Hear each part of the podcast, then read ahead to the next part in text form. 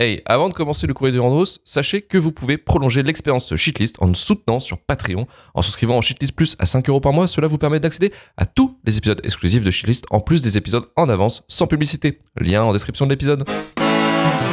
Arrivé à la fin du film, j'ai senti un truc sur ma joue. Je me suis demandé ce que c'était.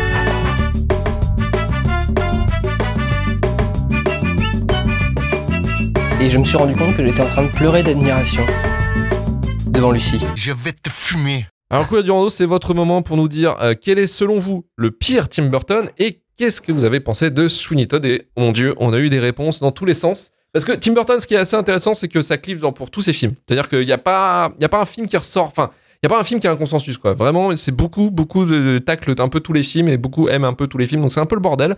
Euh, en tout cas, dans le chat, vous pouvez aller. hein. vous pouvez dire quel est votre Tim Burton, enfin, votre pire Tim Burton et pourquoi. Et moi, je vais lire les, euh, je vais lire les meilleures réponses que j'ai sur Twitter euh, par rapport à Sweeney Todd et par rapport au pire de la carrière de Tim Burton. Et je vais commencer avec Bad Lemon qui dit J'ai tenu 30 minutes, je trouvais les chansons du film insupportables. Après, je pense pas que ce soit le pire Tim Burton. Pour autant, parce qu'au moins, il dégage quelque chose visuellement. Son Alice est mille fois pire.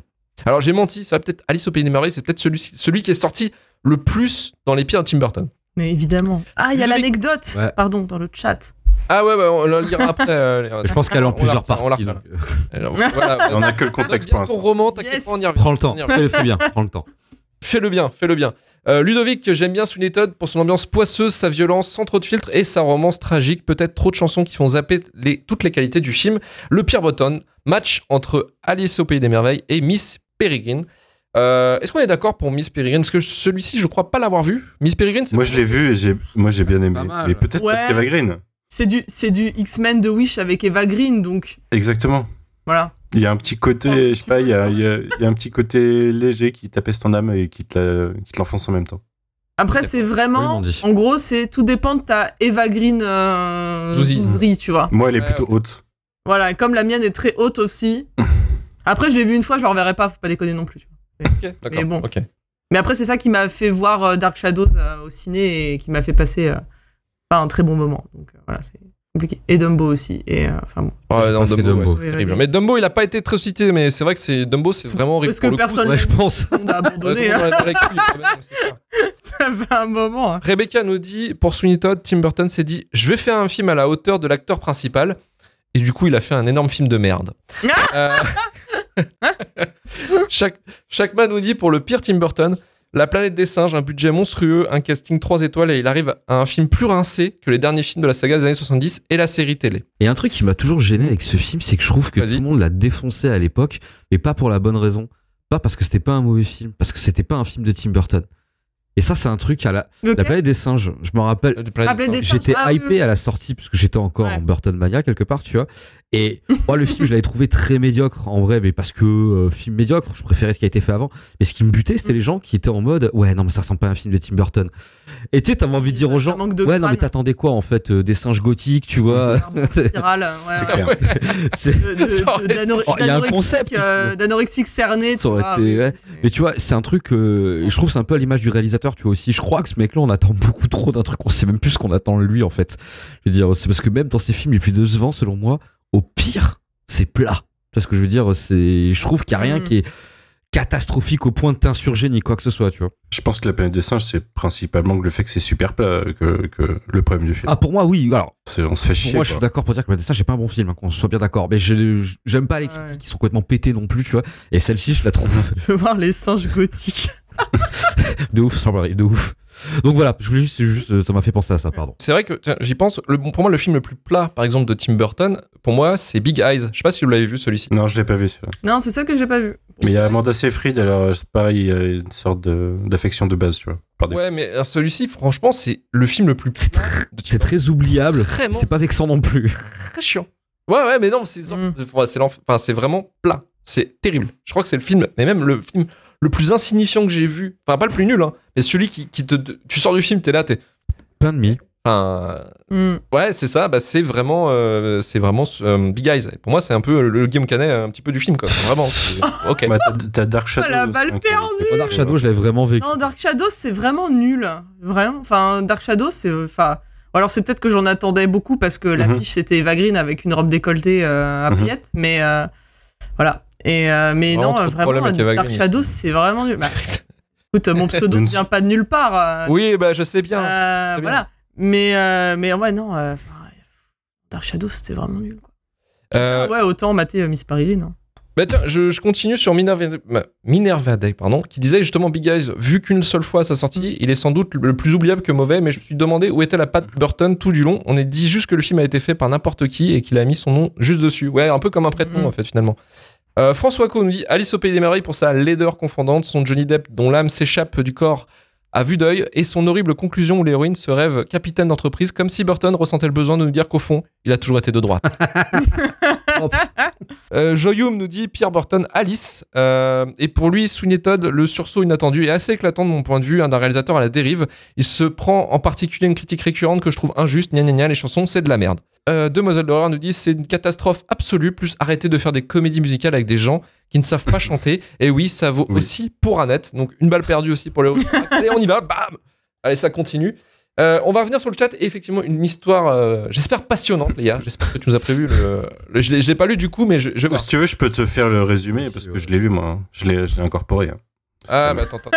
Euh, non, non, non, faut quand même le respect. Le respect, le respect, il faut le lire. Il faut lire le. Vas-y, vas-y. lire Bah, le, Vas-y. le- c'est presque. Mais lis ça, lis ça proprement alors. Bah, je me concentre. C'est le moment de l'anecdote. Pour le contexte, à l'époque, en Martinique, il n'y avait qu'un lieu de diffusion, un complexe avec 10 salles, un cinéma très blockbuster populaire, de la VF, bref, un complexe de province. Sauf qu'on est sous les tropiques. Tim Burton était pas mal populaire chez les Antillais à l'époque, sûrement l'aspect conte de ses œuvres, son côté très premier degré aussi, culturellement ça matchait pas mal. Bref, le film était annoncé et attendu. Et puis, le jour de la sortie, trois petits points, rien. C'est comme si le film n'existait pas, pas de communication dessus, pas d'explication, juste l'effet d'avoir rêvé la sortie du film. C'est quelques années plus tard qu'une collègue journaliste m'a donné le fin mot de l'histoire. À l'époque, il y avait une vague de violence et d'attaques à l'arme blanche, les Antilles, territoire un peu hyper violent, hein, merci l'esclavage. Parfois, c'est un peu tendu. Notamment une affaire de môme qui avait attaqué son professeur. Ah ouais, effectivement, moi, c'était lourd. Et le programmateur du cinéma, avec deux autres pélos, s'était fait une petite réunion. Ils avaient décidé qu'un mec qui bute des gens avec un rasoir, ça risquait de donner des mauvaises idées à la population. Les sabres laser dans un film de science-fiction, ça passe, mais une violence aussi réelle, et était de leur devoir de préserver l'île d'une nouvelle escalade de violence. Putain, c'est. Mais ouais, mais ça, c'est un truc, c'est un truc. Généralement, c'est un peu comme. euh, un peu cette rhétorique du. euh, eh ben, les jeux vidéo, c'est violent et tout ça. euh, c'est pour ça que les, c'est pour ça que les ils vont, ils vont descendre des gamins dans les, dans les écoles. Tu vois, c'est un peu. Non, mais c'est comme les, fi- les films qui sont repoussés ou des trucs comme ça quand il y a une tuerie alors qu'il y en a Ouais, toutes les ouais. Oui, bah, moi, il y avait ça pour Batman. euh. Mm. Euh, c'était, c'était Dark Knight Rises qui avait Dark une Knight. fusillade. euh, Euh, ah, Rises. Mm. Ouais, je ouais, c'était Night. Mais oui, c'est Une Rises. fusillade à l'entrée. euh, bah, bref. Après, il y, a- il y a ce côté-là aussi. C'est, enfin, il y a certains, certains parties de, comme, comme les États-Unis, en généralement, certains États, c'est un peu le bordel. Euh, parce que parce que prolifèrent sur des armes et euh, gens qui sont un peu mentalement des fois instables on va dire. Euh, bah ouais des fois ça, permet de faire des trucs comme ça quoi. Mais je trouve ça un peu bête en fait de l'avoir déprogrammé justement pour, juste de donner entre guillemets des idées. Enfin toujours un peu une rhétorique un peu un peu débilos quoi Tout Euh, le monde je n'a pas des rasoirs aussi chers chez lui aussi. non bah non peut-être Ah. c'est ça. La limite morale en fait. Quelles sont tes prétentions en termes de rasoir On saura si t'es un sociopathe. Bah, oui, oui. Bah, tu vas pas prendre ton bic euh, pour, euh, voilà, pour égorger. Je suis d'accord en termes de- d'efficacité. Encore une fois, mieux Ou alors, Prendre un stylo bic pour la faut carotide. Prendre à... fait du sale travail sale. plusieurs fois. alors il y a une consensus quand même pour Alice au pays des merveilles encore hein, pour le pire euh, Que j'ai pas vu moi du coup. Burton, euh, bah tu, bah, écoute, il est dans la, dans la liste de shitlist, hein, t'inquiète pas, euh, on, sortira un jour. On avait. Et il y a pire. Il y a la Bah, il y a le suite 2, il y a la suite. Oui, oui, la suite. pas encore, vu. qui n'est pas réalisé, qui n'est pas réalisé par Burton, mais euh, que j'ai vu au cinéma. Et je peux vous Mais dire. qui c'est qui l'a réalisé Je m'en souviens plus. Le temps long. Je sais plus, mais je peux faire une recherche euh, grâce à un outil euh, incroyable. Euh, Internet. Euh, Je m'en souviens plus. Quel était le film qu'il y avait de l'autre côté du miroir, c'est James Bobbin. Qui es-tu? Ah, pourtant, c'est le mec qui a fait Dora. Dora, c'était Gollery en plus. Je l'ai pas maté. mais-. Ah, c'est lui qui Admettons. des opérations Muppets. euh, Ouais, Ah ouais, et deux films des Muppets. euh, ouais. Ok. Un, ciné- des un, vrai cinéaste. euh, Un vrai Du coup, c'est ouais. pas la même ambiance non plus quoi. et qui a bossé avec Sacha Baron Cohen sur euh, Ali G euh, Show et tout. Euh, j'avais, j'avais, j'avais, j'avais, j'avais qui? J'avais Win McFly j'avais dit Miss Peregrine, mais Charlie la chocolaterie est bien moche. Ah putain, oui, Charlie la chocolaterie, c'est Ouais. terrible ça aussi. hein. Et les chansons sont terrifiantes. On a, euh, j'avais déjà abandonné à l'époque de Dumbo. Ah, c'est déjà tard en Ouais, fait on- d'avoir abandonné Tim Burton. Bah, Dumbo, c'est le, dernier, fin, hein. mec. Donc, Je euh, crois que c'est le dernier. Ouais, ouais, c'est ça. Oui. ouais, c'est le dernier film parce qu'après, quand on a reparlé de lui, c'est quand bah, il y a eu la série euh, Mercredi qui est sortie et au final, euh, bah, il a pas réalisé tous les épisodes. Non, il a showrunné, mais oui, il a pas, il a Voilà. pas réalisé tous les épisodes. Erwin 1989 dit Dark Shadow est le pire car même le scénario n'a aucun sens. Alice est moche, mais c'est un ressuscité du scénario du premier Narnia. Ok. Là-dessus, on est d'accord. Euh, Ouais, mais voilà, la liste de droite, moi aussi, j'avais eu du mal à le digérer. euh, C'était un peu. Attends. Des- franchement, Alice, j'étais au top de ma, enfin voilà, de ma Burton euh, zouzerie, et pour avoir été déçu, c'est que vraiment c'était merdique. hein. C'est un moment quand même le, le filtre, euh, enfin le, l'illusion se brise euh, pour reprendre les termes de d'Alice. Mais euh, ouais, non, c'était, vraiment compliqué. Il y a Marvin qui nous fait du troll, hein, qui nous dit Vous rigolez là, mais Batman, c'était quand même un peu pourri. Non mais Marvin, euh, tu veux pas le ban du chat une bonne fois pour hein. Euh, malheureusement, non. Il, il est un peu, il est un peu chez lui en fait. je- je-. Ah ouais, écoute. Et on va juste revenir sur euh, les lectures de commentaires qu'on a reçus suite aux nombreux épisodes de, de Shitlist. On a Ibrahima qui nous a dit sur Spotify par rapport à l'épisode de, de Midsommar. Excellent, le hold-up de Shitlist. Le gars s'attendait à avoir du sel et finalement le brainwash direct. Tellement vrai. Euh, ouais, ouais, non, mais c'est souvent, souvent beaucoup de personnes nous ont dit ça, vous verrez dans, dans les commentaires là. Euh, Barbefeu qui nous envoie un commentaire via le Patreon. Mon message c'est simple, merci d'être critique, même sur des films qui sont entre guillemets intouchables, et du coup de rappeler que ça ne veut rien dire, ça contrebalance certaines visions entre guillemets capturées, wink wink, du cinéma, et ça fait du bien d'en rigoler car au final c'est que du cinéma. Euh, PS, faites un épisode sur le C'était très subtil. Oui, faites un épisode sur le cinquième élément. J'en ai marre d'être le seul à- dans mon entourage à ne pas aimer ce film depuis gamin. Longue vie à Shitlist et à sa team. Merci à toi, Barbefeu. Et Kern qui nous a envoyé un mail pour nous dire Putain, les mecs, vous m'avez fait peur. Dire que j'aime Midsommar, c'est peu dire. Alors, quand j'ai vu arriver dans le flux la mise en ligne d'un nouvel épisode de Shitlist le 1er mai, je me suis dit Original comme choix de date. Après, c'est un lundi, donc ça reste convenable. Mais quand le titre du film Shitlistable est apparu, je me suis interrogé sur mon état de fatigue si on n'était pas non simplement un 1er avril. Ça fait toujours du mal quand les films qu'on aime se font défoncer, mais je comprenais pas ce choix, toujours pas à l'heure actuelle d'ailleurs. Donc j'écoute, inquiet et résigné pour découvrir que oui, j'aime des films de merde, je suis réaliste sur mes goûts de merde, mais que lui ne mérite pas l'eau propre. Euh, content d'avoir vu, enfin content d'avoir pu vous entendre échanger votre ressenti et analyse sur ce second film incroyable d'Ari Aster après la claque Hérédité. Merci pour ce podcast qui fait toujours plaisir. C'est dur de se rappeler les traumas liés au visionnage, mais vous vous les refaire tient du masochisme et du plaisir sadique. Merci en tout cas à toi, Kern. C'est propre. Bonne conclusion, j'aime bien. Le braquage Midsommar, C'est Hellraiser. en fait. un petit peu, ouais, finalement, c'est un peu ça, ouais. On pourrait, on pourrait se mettre, en- enfin, ouais, non, peut-être pas se dire. Voulez on te va se mettre en costume. Non, euh, non. ouais, ouais. bah, vous êtes déjà un peu en cuir dans votre. euh, non? Vous êtes Dans en notre cœur, dans notre euh, cœur, nous sommes en oui. cuir. Dans l'arbre de la vie. On est tanné. C'est notre histoire. C'est une réalité alternative. Ah, ça, le l'arbre de la vie. euh, si vous ne connaissez pas ce délire, hein, je vous laisse écouter les derniers courriers de Durandos. C'est, un On a une carrière après Shitlist, on fera une sitcom. Voilà. Ah, ouais. Si, effectivement, si on finit Shitlist, on peut, on peut se lancer dans une série télé euh, à diffusée après minuit. hein. Très clairement, on a, on a le choix. Euh, et je vais euh, finir sur les courriers de Durandos. euh, peut-être, peut-être maintenant, il faudrait féliciter. ouais, on l'a déjà un peu félicité avant, mais féliciter Manu qui a fait son premier article chez Écran Large. hein. Maintenant, Écran Large. hein, J'ai ma gueule. c'est un shitlist. Shitlist, c'est un peu le vivier euh, rédacteur de chez Écran Large, faut croire. Euh, Manu, t'avais écrit quoi de- comme article pour Écran Large? Euh, je fais la critique de la saison 3 de Star Trek Picard. Nice. Donc voilà, qui est disponible si vous voulez euh, sur, les, sur le Pour site tout le monde. Écran Large. Vous pouvez la lire. Vous verrez le nom Emmanuel Pedon. Euh, Non, je- c'était marqué la rédaction la dernière fois que j'ai regardé. Parce que- Ah, Déception. Ah ouais, non, t'es- ouais, t'es- le mec est vraiment inconnu au bataillon. Enfin, les salauds. Les salauds. Et vos recommandations culturelles, Manu, de ton côté, quelle est ta recommandation culturelle? Écoute, je suis toujours en train de saigner à Apple TV, Apple TV+. Et euh, j'ai commencé The Morning Show, enfin, que j'avais sur ma liste Ah. depuis très très très longtemps. Et euh, c'est plutôt pas mal. Je suis à une demi-saison, je pense, un peu plus. Et je m'attendais à ce que ça soit un peu plus... euh, je sais pas, un peu plus...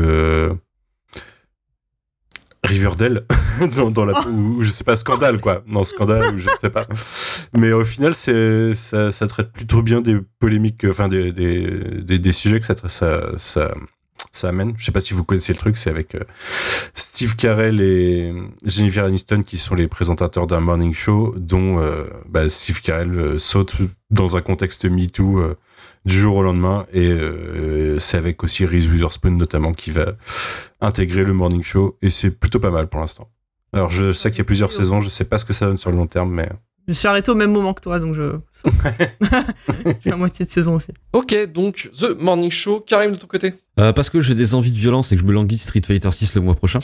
Euh, non, Ah oui. euh, en ce moment je me fais euh, plein de jeux de bagarre euh, bêtes et méchants en attendant le mois prochain et euh, je me suis trouvé un petit kiff perso. Euh, J'avais adoré euh, l'animé, la, enfin, la série d'animation Kill la Kill en, en très Ah oui. très bourrin, très euh, par les studios Le. Trigger. Euh, Il y a une adaptation jeu vidéo euh, en mode euh, jeu de bagarre Kill la Kill. Euh, supervisé en plus par euh, les studios Trigger aussi. Euh, alors faut absolument euh, qu'il voilà ce, ce système pas kill la kill ne va pas là-dedans, mais euh, c'est extraordinaire. Voilà, tu, tu joues des, des buffs avec des combinaisons beaucoup trop boulantes et des katanas beaucoup trop grands et il y a des kanji qui apparaissent partout et il y a des bruits et ça fait des trucs pétés dans tous les sens. Ça se joue comme un Naruto, c'est parfait. Voilà.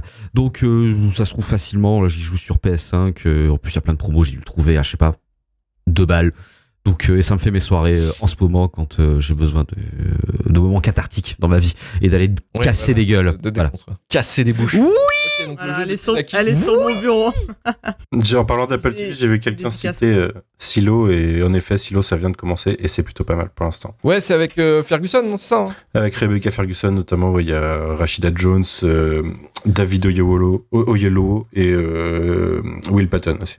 Donc Silo, et c'est pas là, c'est pas c'est un épisode toutes les semaines, non? Ou ils ont sorti toute la. Il y a, ouais, il y a les deux premiers sortis la première semaine et après ça sort le vendredi.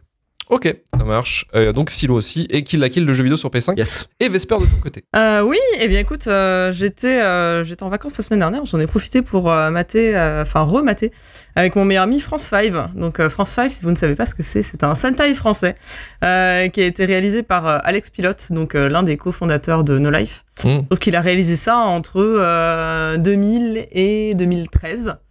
Euh, donc il y a un projet, euh, projet au, long cours. Et, euh, et c'était c'était formidable de regarder tous les épisodes et sans, sans qu'il y ait tous les making of et en gros ça peut vous donner une idée de ce que c'est de projet amateur de série télé. Donc vraiment dans un groupe de potes fans fans de, de, bah justement de Sentai de Bioman et de de tout ce qui s'en tout ce qui s'ensuit.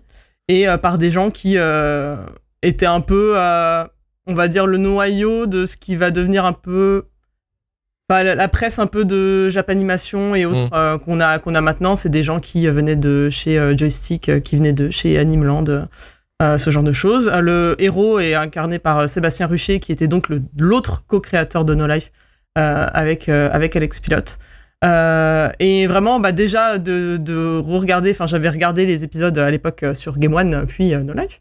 Euh, mais là, de les, de les revoir, de les revoir là-dessus, et surtout cette fois de mater bien les making-of, euh, c'était passionnant en fait de voir euh, quelqu'un qui, euh, bah, qui, qui, tient à bout de bras un projet amateur pendant, pendant autant de temps, de voir tout l'amour qui a été mis à la fois dans la réal, dans, les, dans les costumes, dans les hommages qui sont faits. Enfin, c'est vraiment. c'est vraiment trop bien et de les voir, bah, ils racontent, ouais, les premiers tournages, il n'y a pas de téléphone portable, donc pour se retrouver, pour tourner, c'est, voilà, quand ils ont les téléphones, c'était plus, c'était plus simple déjà. Ce genre, euh, ce genre de choses. Euh, et de, euh, de, de voir pour, pour tourner, pour tourner dehors, enfin, de, voilà, les, tous les, tous les soucis qu'ils ont rencontrés, euh, des, ils ont vraiment après avec les cascadeurs, enfin, comment, comment ça s'est, comment, comment ils imaginaient les chorégraphies de combat, comment lui après euh, s'est amélioré dans son style pour essayer de rendre les combats plus dynamiques, enfin ce genre euh, ce genre de choses et euh, c'est vraiment cool si vous connaissez pas en gros donc c'est donc des Sentai donc c'est des cette fois c'est des français Euh, Power Rangers, en fait, pour gros. En gros Ouais, en gros truc. Power Rangers, Power Rangers français quoi, voilà pour euh, pour vulgariser. Et euh, ils sont dans leur leur QG, c'est dans la Tour Eiffel. Et, euh, et donc leur nom c'est donc leur nom et leurs attaques et tout ce qui s'ensuit donc sont inspirés de de, de, de- bah, du, du fleuron de notre culture française. Donc euh, les héros s'appellent euh, Red Fromage, euh, Yellow Baguette, euh, Blue Accordéon, euh, Black Beaujolais, Pink à la mode et Silver Mousquetaire. Voilà. D'ailleurs je porte ce t-shirt de Silver Euh, Mousquetaire. Silver Mousquetaire, Ah, c'est les meilleures blasts de tous les temps. Mon bref. Ah oui, bah évidemment, évidemment. Donc, euh, qui est incarné par euh, Grégoire Hello, que je- que j'embrasse d'ailleurs. Mais, euh, mais ouais, non, et c'est vraiment cool. Enfin, avant, j'étais, j'étais juste fan de la série et de là, vraiment, de, de, de, de, de mater, de mater l'envers du décor. euh, Enfin, ça donne envie de faire des trucs, en fait. Ça donne envie de, toi aussi, euh, De faire ta propre prendre ta série. caméra, tenter. Non, alors, j'aurais jamais le temps, mais c'est, vrai que je trouve que ça motive quand t'es quand t'es un peu motivé quand même. euh, parce que tu pourrais appeler ça web série alors qu'au final c'était c'était diffusion diffusion télé mais bon tu c'était la proto la proto web série on va dire parce qu'après c'était diffusé un peu en même temps que euh, et la Flanders Company et tout le reste et Visiteurs du futur et autres sur euh, sur No Life mais euh, mais ouais c'est que c'est que des gens que tu as envie de, de soutenir et dont tu veux euh, dont tu veux suivre le travail. Et ils ont même fait un préquel euh, qui s'appelle Message d'outre-espace euh, qui qui est sorti en 2021 et il tourne il tourne une journée et le lendemain c'est le confinement en fait. Ah, merde. en 2000 en 2020 donc vraiment en mode pas de chance pas de chance du tout. Voilà. Sachant que donc la série ouais les les deux derniers épisodes 5 et 6 sont sortis en 2012 et 2013 mais en vrai ils avaient tourné en 2005 donc euh, faut essayer de deviner ce qui s'est passé entre temps Wow. notamment la création de la chaîne de live euh, pour expliquer ce retard. Donc euh, donc ouais non c'est enfin voilà c'est super passionnant. Si vous vous intéressez un minimum euh, à, à tout ça c'est super cool. Les épisodes sont dispo gratos sur YouTube les making of sont gratos sur YouTube. Voilà moi évidemment j'ai le coffret Blu-ray et tout ça mais parce que je, je soutiens. Mais mais ouais c'est vraiment c'est vraiment top Donc France 5 qu'on peut trouver sur YouTube et Ouais. pour les making ouais, of ouais. YouTube Et, les Blu-ray, c'était quoi? C'était des éditions, ouais, c'était des éditions. euh, en- Ouais, c'était une édition limitée avec Ouais. encore plus de making of, encore plus de machin. Mais bon, c'est pour avoir le, la version physique euh, du, du truc, quoi. Et entre autres, d'ailleurs, Blue Accordéon, euh, que- parce que vous avez peut-être l'habitude d'écouter ces podcasts ou de l'entendre, c'est euh, Daniel Andreev, donc euh, Camille Robotics. Ok. Mais donc, du coup, lui en 99. Donc, vous verrez sa petite bouille en salopette. là.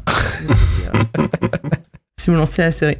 Ça marche. En tout cas, merci pour toutes ces recommandations. Et effectivement, il y avait une recommandation qui est pas mal qui était passée sur le chat. Effectivement, il y a la série Barry sur euh, Oui. HBO, Elle passe Warner, effectivement, avec euh, Bill Hader, euh, qui est une putain de série. Enfin, j'ai vu les deux Bill Hader premières qui réalise, je crois, quasiment tous les épisodes de la dernière saison là en ce moment. Et qui a ce qui c'est un chef-d'œuvre. Saison 3, c'est une des chefs-d'œuvre. Et c'est la dernière saison. 4, normalement. c'est la 4. Ouais, la Ah, c'est dernière. la 4, ouais. Ah putain, ouais, j'ai loupé vraiment moi, pas mal de trucs parce que j'ai fait que les deux premières saisons, donc euh, j'ai encore. Bah, tout est sur le Post Warner, ça, se- Ouais. ça se regarde très bien. Ah non, Arrêtez mais- le passe Warner, monsieur. Ah, le fameux password, effectivement. Euh, et euh, qu'est-ce que je voulais dire? Moi, en ce moment, je regardais. euh, alors, c'est peut-être une Roco contre Roco, mais c'était. euh, je suis un peu en retard sur certaines séries, donc j'ai pris Canal Plus il y a pas longtemps. Et je suis en train de faire euh, une création originale, justement, Canal Plus, qui s'appelle Les Revenants. Je sais pas si vous avez dit quelque chose, c'est un peu The Ah. Leftovers, mais inversé, en fait. Mm. C'est des gens qui reviennent, en fait, dans, dans un village. Euh, ça se veut. euh, alors, en fait, le problème de cette série, et je l'ai C'est un peu plus les 4400 que Leftovers du coup. ouais. Ouais, mais, voilà, c'est ça, mais c'est l'inverse. Ouais, voilà, c'est des gens qui reviennent en fait. Euh, Il y a eu une adaptation aux États-Unis d'ailleurs de, de cette série, parce que la première saison, en tout cas, avait cartonné à l'international, euh, parce que c'est une série française qui avait cartonné à l'international et qui avait eu une adaptation de The Remnant en fait. Et c'était en Mhm. gros à la base la série, c'est une adaptation d'un film euh, et c'est deux saisons. Et là, je suis sur la. C'était une dizaine d'années ça, non Euh, ouais, c'est euh, 2012-2013, il me semble, euh, les revenants. Et euh, en fait, la, la première partie, la, la première, enfin la première saison et la première partie de la saison est parfaite. Et tu sens directement qu'il y a eu euh, soit un scénariste qui s'est barré. Et c'est Mhm. Emmanuel Carrère, justement, qui est un grand romancier, qui était euh, le- normalement sur la première saison, qui est et qui incorpore en fait beaucoup de ce que je trouvais intéressant en fait dans la série, euh, beaucoup de côté en fait, euh, bah forcément l'aspect religieux en fait du, du fait que bah, les gens reviennent et euh, qu'est-ce que ça dit en fait sur euh, sur notre aspect de notre foi et tout ça qui est assez intéressante en fait qui est abandonnée au fur et à mesure pour des éléments de science-fiction à la Twin Peaks un peu pété et franchement c'est vraiment pas ouf parce que la série se casse la gueule au fur et à mesure qu'ils essaient d'ajouter des éléments un peu fantastiques. Et franchement c'est pour moi c'est une série qui est presque le côté euh, le naufrage d'un truc qui aurait pu être bien et finalement, Mhm. de le regarder aussi, de voir dans cet aspect-là, c'est assez intéressant. Mais, euh, mais c'est pas mal, en fait, les premiers épisodes. Après, ouais, franchement, ça se casse la gueule. J'ai pas encore vu la saison 2, mais à ce qui paraît, ce qu'on me disait, c'était c'était vraiment pas ouf. Donc, euh, donc à voir, bah, je continue euh, cette contre-recommandation, malheureusement. Mais bon, il faut que je la complète. faut que je la complète. Donc, peut-être dans un. Peut-être un- un- une review dans un shitlist spécial série un jour, peut-être. Euh, Là-dessus pour les revenants. J'en profite pour rebondir sur un truc que les, je, je pense les gens qui nous suivent connaissent, mais euh, peut-être que tout le monde ne sait pas. C'est la grève des scénaristes aux États-Unis en ce ah oui. moment. Ah, Et ça va nous impacter euh, prochainement, pas tout de suite, mais dans les prochains mois. Oui, pour les films que tu vas mater dans quelques Voilà. années. ça va nous impacter dans la coupe, dans, bah, déjà dans la, de- la programmation des séries et des films qu'on attend parce que tout est en pause. Si c'est pas fini d'écrire, c'est en pause. Et euh, ça va nous impacter parce qu'il y a des chances qu'il y ait des producteurs qui finissent des films ou qui sortent des trucs euh, en soit sans passer par la, la guilde des scénaristes et du coup en prenant des, des sortes de mercenaires, soit euh, via des IA. ça a déjà été euh, proposé. Il y a déjà des saisons qui ont été validées euh, comme ça, je crois, sur certains trucs. Mais euh, ça va nous, euh, enfin, dans tous les cas, ça va impacter euh, les deux les deux prochaines années de télévision ouais. et de cinéma. Et cinéma. Vous allez voir ce que c'est l'importance d'avoir un scénariste sur le qui plateau. étaient trop jeunes, la dernière, c'est 2007. Et il y a eu des, victimes. Et on a eu des trucs. On a eu des trucs parce que, parce que moi, la dernière. En fait, il y a eu un tweet qui m'a fait marrer par rapport. euh, qui disait, en fait, la dernière fois qu'on a eu une grève des scénaristes, ça nous a pondu Transformers 2. Et du coup, effectivement. Entre autres, ouais. Ouais, ben non, mais voilà. Mais c'est pour le coup, effectivement, moi, j'ai presque hâte dans le sens où ça va nous donner du boulot et du boulot super intéressant, en fait, pour Shitlist, hein, très clairement. Ça, ça va être incroyable. Ça va être. euh, nous, pour nous, c'est du pain béni. quoi. C'est du, ah, bah, du Ah. travail pour des années à venir, tu vois. C'est euh, c'est assez. C'est incroyable. Ouais. Tu parlais tout à l'heure de Dr. Horrible, euh, justement, c'était dans ce C'est contexte-là c'est sorti Dr. juste. ouais. Enfin, que du coup, euh, Josh Whedon, euh, Siadé, euh, Nathan Fillion l'ont fait euh, et avec Nick Patrick, Nick Patrick Harris, pardon. Et voilà, qu'ils l'ont qu'ils l'ont fait à, à deux, je crois. c'est ça, ça devait être Josh Whedon et C'est pas son frère avec lui son frère, ouais, peut-être, ouais, c'est ça. Exemple supplémentaire. Et- Exemple supplémentaire, il y avait aussi le Jazz Bond Quantum of Solace qui a été aussi Oui, oui, durant la grève des scénaristes et c'était Daniel Ouais. Craig et le réalisateur qui avaient dû écrire le scénario aussi. Ouais, ça, c'est la senti. qualité du truc. Ça, oui. Ah ouais, Ça, c'est clairement ça c'est. Non, mais pareil, hein, on en parlait. J'avais revu un tweet euh, qui disait qu'il y avait. euh, qu'il y avait. euh, rappelez- Rappelez-vous euh, Heroes Mm. aussi. Mhm. Ouais. euh, qui avait été impacté. Mais Heroes, ça devenait déjà moins bien avant la grève ouais, oui, bien sûr. Mais La fin de saison 1, ça partait en couille.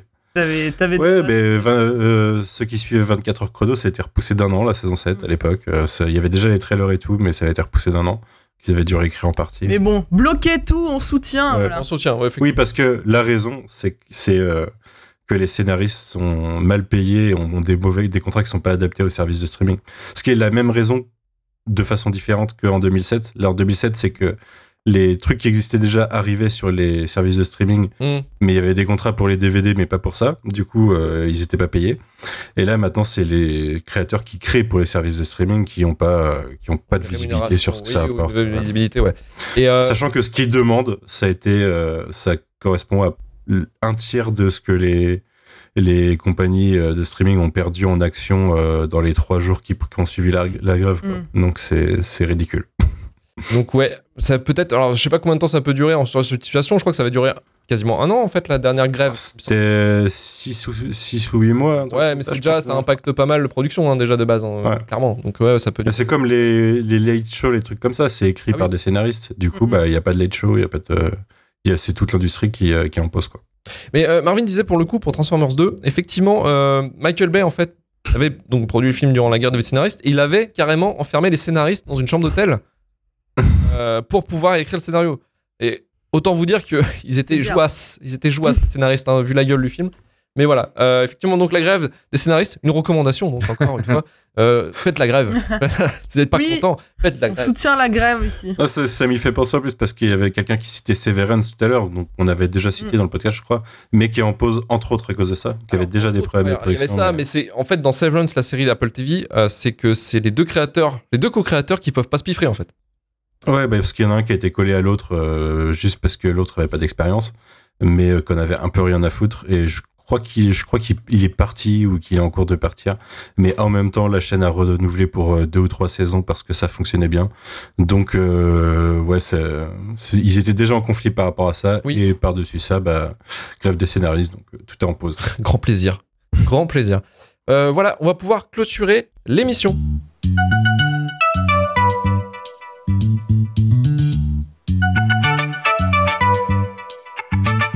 Merci Manu, merci Vesper, merci Karim et merci le Merci chat d'être resté jusqu'au bout. N'hésitez pas à nous soutenir sur Patreon. Vous savez, le forfait à 3 euros, le Shitlist Prime qui vous permet d'avoir l'épisode en avance sans pub.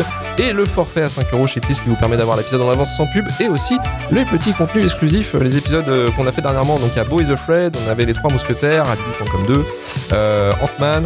On a fait pas mal de, de contenus donc qui sont que exclusifs à ceux qui donnent effectivement sur, sur le Patreon et qui a aussi en disponibilité donc le commentaire audio, les différents commentaires audio qu'on va faire. Euh, aussi également, on en a déjà un qui est fait, c'est euh, Rick- Sequoia Sequoia for a Dream, pardon, je me gourre toujours sur le, sur le titre euh, qui est le commentaire audio de de Requiem for a Dream de. Euh, et aussi euh, les euh, replays de, de nos sessions euh, gaming sur le Twitch, euh, parce que ça disparaît au bout d'un moment, forcément la VOD. Et là, vous les avez euh, à titre. Donc c'est, euh, on fait beaucoup. Donc c'est là en ce moment, c'est Max Payne 3. On a fait Redfall, on a fait Age of Empire 4. Et on a fait Dead of Daylight, je sais plus, Dead by Daylight, voilà, c'est ça. Donc euh, c'est souvent soit des parties où on- je suis en solo, ou soit c'est des parties où on est en multi. Euh, voilà, donc vous pouvez en profiter euh, sur, sur le Patreon. Et on remercie euh, cette semaine Matt7592 et Demetrio pour leur souscription au Shitlist Plus. Et retrouvez-nous donc la semaine prochaine pour vous parler d'un nouveau film. shitlistpodcast.com pour le SAV. Retrouvez-nous sur, bah, sur tous les réseaux sociaux, Twitter, Instagram, tout ça. Et puis on vous dit à la semaine prochaine. Merci, ciao ciao, Salut à tous. Salut.